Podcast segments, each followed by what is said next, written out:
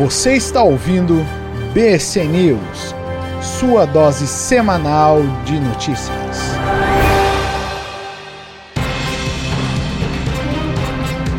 Alô, brother, alô, sister, alô, você.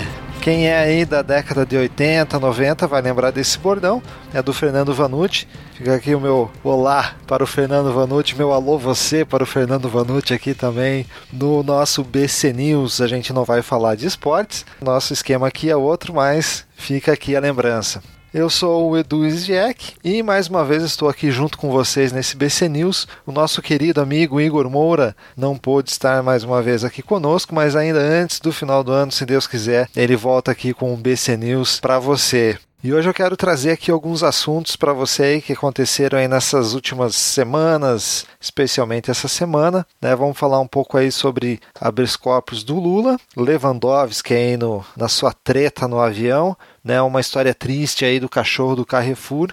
E eu quero trazer aqui também algo que tem passado um pouco desapercebido na área dos negócios sobre a Embraer e Boeing. E também vamos falar um pouquinho de CCXP. Então vamos lá que a gente tem bastante coisa para cobrir hoje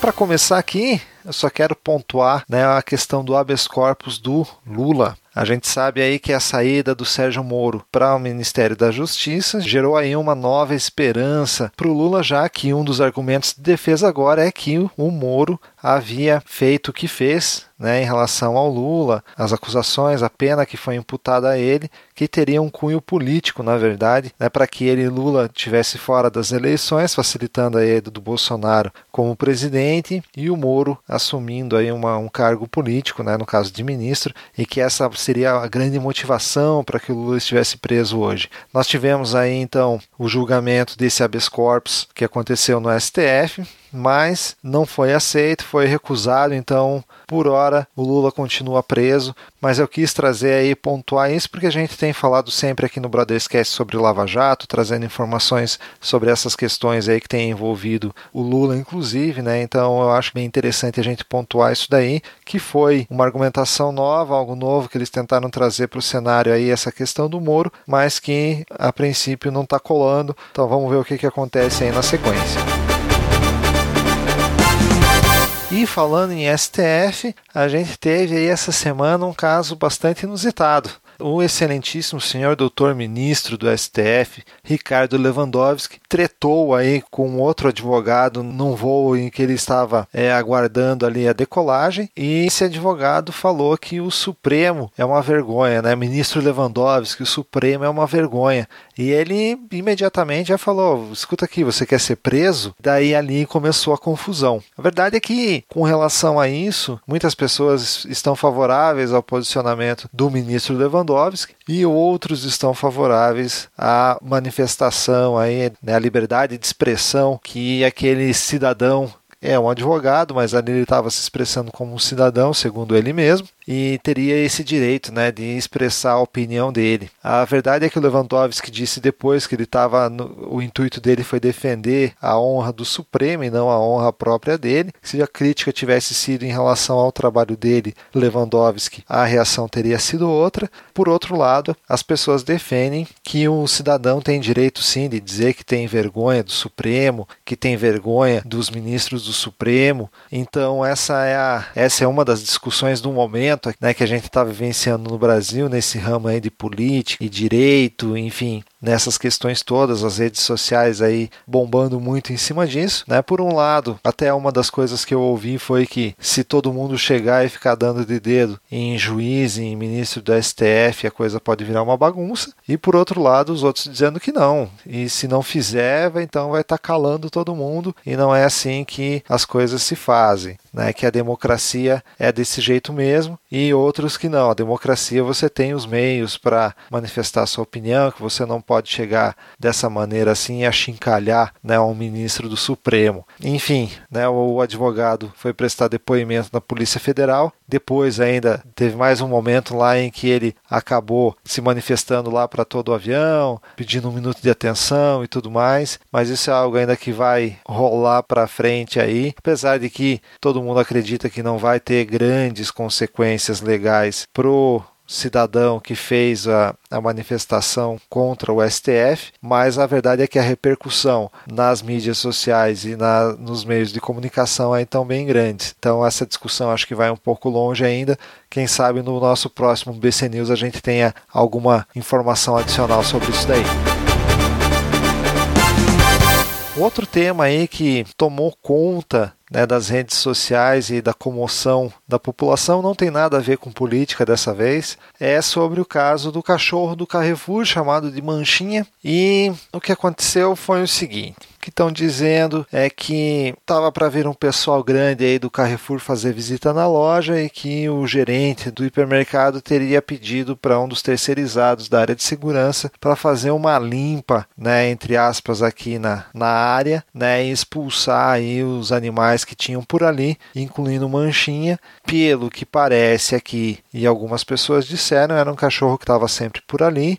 O fato é que esse terceirizado, esse segurança aparece num em alguns vídeos afugentando o cachorro e em alguns trechos com uma barra de ferro na mão. E posteriormente aparece um outro vídeo em que o cachorro passa na frente das câmeras, mancando e já com sangue no corpo, né, já maltratado. E o que se entendeu ali, e segundo testemunhas de clientes, inclusive, que esse segurança teria é, utilizado aquele, aquele bastão, aquele ferro, para maltratar o cachorro e expulsar ele dali. Depois disso, ainda foi um pessoal da prefeitura para recolher o cachorro, e daí o cachorro, claro, está bastante alvoroçado ali e tenta atacar as pessoas e tudo mais por motivos óbvios, né? Estava sendo ali também capturado, né? Então estava naquele instinto de defesa. A verdade é que ele já estava bem machucado, já estava bem complicada a situação dele. Com a utilização da força que fizeram para recolher o cachorro, ele acabou desmaiando e depois foi levado para um veterinário e esse veterinário acabou não conseguindo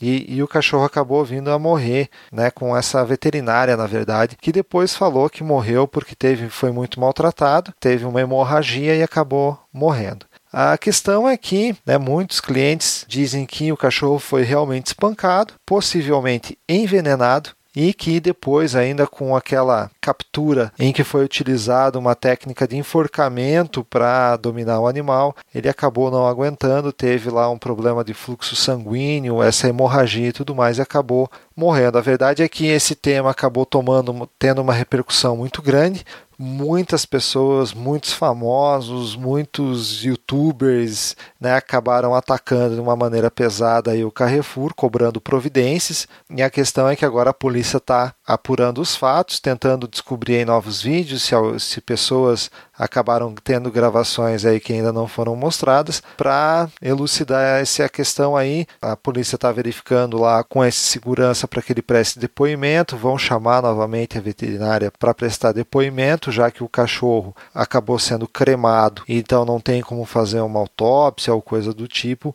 para verificar a causa da morte ou qual era a condição do animal e a gravidade dos maus tratos que tinha sofrido e vamos esperar também que haja uma apuração em cima disso daí. Esse tipo de maus tratos, além de desnecessário, demonstra o, o quanto nós precisamos evoluir. Né, seja em relação às pessoas ou seja em relação aos animais. Né, a que ponto a gente tem chego para, às vezes, resolver uma questão. E se for verdade esse contexto de que estavam para vir né, algumas pessoas do alto escalão do Carrefour para fazer uma visita e que por isso foi dada essa ordem, ainda o que me passa pela cabeça é o seguinte: até que ponto nós estamos indo como seres humanos né, para mostrar uma boa aparência, para mostrar uma entrega de meta, para mostrar as coisas que, tipo, não, aqui é tudo bonito, tudo belo e tudo formoso. E isso também me traz essa questão. Aqui foi uma situação específica de maltrato a um animal, o que é inexplicável por qualquer motivação e por essa menos ainda, e quantas outras coisas que são feitas, né, muitas vezes para que se entregue uma meta ou se aparente que tipo não, aqui é tudo bem, aqui tudo funciona e aqui tudo acontece. Então fica também uma reflexão nesse sentido para nós. E fugindo aqui um pouquinho dessas questões políticas e dessa questão triste aí do Manchinha, eu quero trazer aqui um assunto que tem ficado, na verdade, um pouco na moita, mas agora deu uma esquentada no assunto aí que é a fusão entre Embraer e Boeing. E para quem não está ligado nisso daí, no ano passado, no final do ano passado mais ou menos, a Boeing e a Embraer comunicaram que estavam fazendo algumas tratativas para que houvesse aí alguma fusão das operações das duas empresas. E para trazer algum esclarecimento aqui em relação a isso, só lembrando né, que a Boeing é uma das maiores empresas de aviação do mundo, mas o foco deles tem sido em aviões para viagens de longas distâncias, né, aviões de grande porte. E a Embraer é uma empresa, né, a Embraer é nacional, brasileira, a Boeing é americana, e a Embraer ela tem um foco diferente, ela foca em aviões de médio porte. Então é um tipo diferente de avião em que a Embraer tem se destacado bastante. E esse anúncio veio no ano passado, o que né, especialistas dizem é que veio até como uma reação à compra da Bombardier do Canadá feita pela Airbus, que é europeia. Então a Boeing, percebendo esse movimento, né, acabou se aproximando da Embraer para se fortalecer nesse sentido. Acabou que ficou só naquela tipo, estamos tratando sobre o assunto, mas a coisa foi evoluindo. Né? Na metade desse ano teve algumas notícias sobre isso daí, que a princípio a Boeing compraria 80% da parte de aviação comercial da Embraer, e aqui é importante destacar esse comercial, porque a Embraer também opera na área militar, então eles estariam tratando da área comercial, mas que a Boeing ficaria com 80% da operação e a Embraer ficaria com 20%. Teve até aí o, o Ciro Gomes mandando carta, que também divulgou aí para a imprensa e na, nas redes sociais, falando um pouco sobre esse assunto, pedindo para que tanto Embraer e Boeing segurassem essa decisão para que na, no novo governo, a partir de janeiro, fosse tomada uma decisão, até porque o governo tem uma,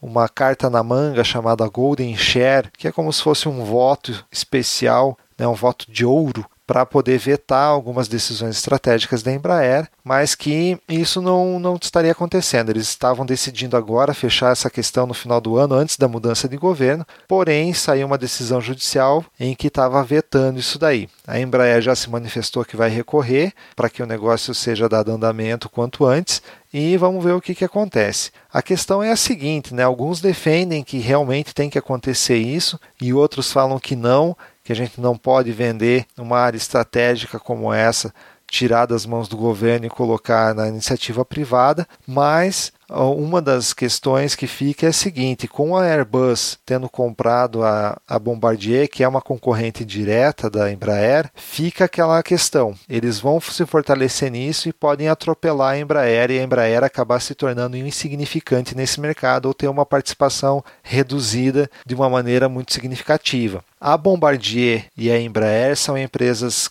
que competem entre si, são empresas de porte muito semelhante que atuam no mesmo segmento. E a Airbus é concorrente da Boeing. Então fica aí essa briga de gigantes por essa fatia de mercado Porém, para nós brasileiros, a questão é a seguinte: nós temos uma empresa em que ela é sim negociada em bolsa, tem ações em bolsa, tem uma parte que é do governo, sim, tem essa esse voto especial aí que o governo pode lançar mão para vetar ou não, e talvez esse seria um dos motivos para eles tentarem fazer essa finalização do negócio ainda esse ano, mas ir para a iniciativa privada é uma questão. Agora, indo para a iniciativa privada para uma empresa americana, o que está sendo levantado é o seguinte: que questões estratégicas nacionais, inclusive relacionadas à área militar, poderiam estar em risco. Né, ou está sendo compartilhadas aí ou colocado à disposição até do governo americano, já que a Boeing é americana. Então essa seria uma das preocupações. Mas vamos ver aí o que, que acontece também. Isso daí eu achei bastante interessante de trazer aqui para a gente comentar, porque é algo que eu sinceramente não tenho visto muito comentário sobre isso daí. E realmente a Embraer é uma das grandes empresas brasileiras, independente de ter parte estatizada, parte privatizada ou o que quer que seja, é uma empresa que tem tido destaque e muito destaque né, ao longo dos últimos anos. E é uma empresa que realmente tem um cunho estratégico para o país. Então não quero, não estou entrando aqui no mérito se isso é bom ou se é ruim, mas estou trazendo à tona aí para que você, brother e sister, também se intere desse assunto, pesquise e tome a sua decisão. E para fechar aqui o nosso BC News de uma maneira até um pouco mais leve, algo que está acontecendo aqui no nosso país nesse final de semana é a CCXP, a Comic Con Experience.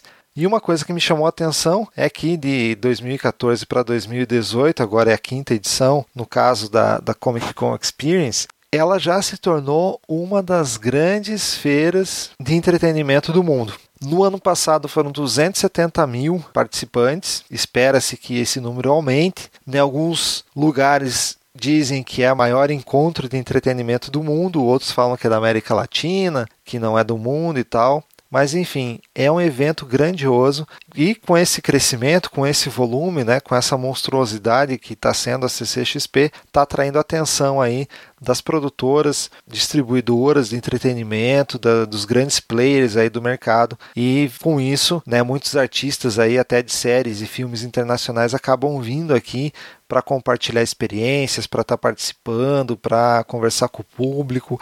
Então está sendo um evento muito, muito legal. Está acontecendo aqui nesse final de semana em São Paulo, a CCXP que começou aqui no Brasil em 2014 em São Paulo mesmo. Começou lá com seus 80, 70, 80 mil participantes mais ou menos, o que já, já foi algo impressionante. E se a gente estiver falando aí hoje que deve estar entre 270 e 300 mil participantes, talvez mais que isso, é algo realmente que coloca né, o país e essa, essa feira aí no calendário mundial de entretenimento. Então fica aí a dica para você estar tá antenado também, né, e buscando informações aí sobre CCXP. E eu vou ficando por aqui. Mas antes disso, eu tenho um pedido para o meu amigo Masaru San, do Canadá. Além, é claro, de que a gente quer saber um pouco mais sobre a viagem ao Japão, sobre o Jaspion, né? Eu queria pedir para o Masaru San fazer um comentário, se ele puder, sobre a canetada do Trump que teve essa semana, que gerou aí uma sorrisinhos,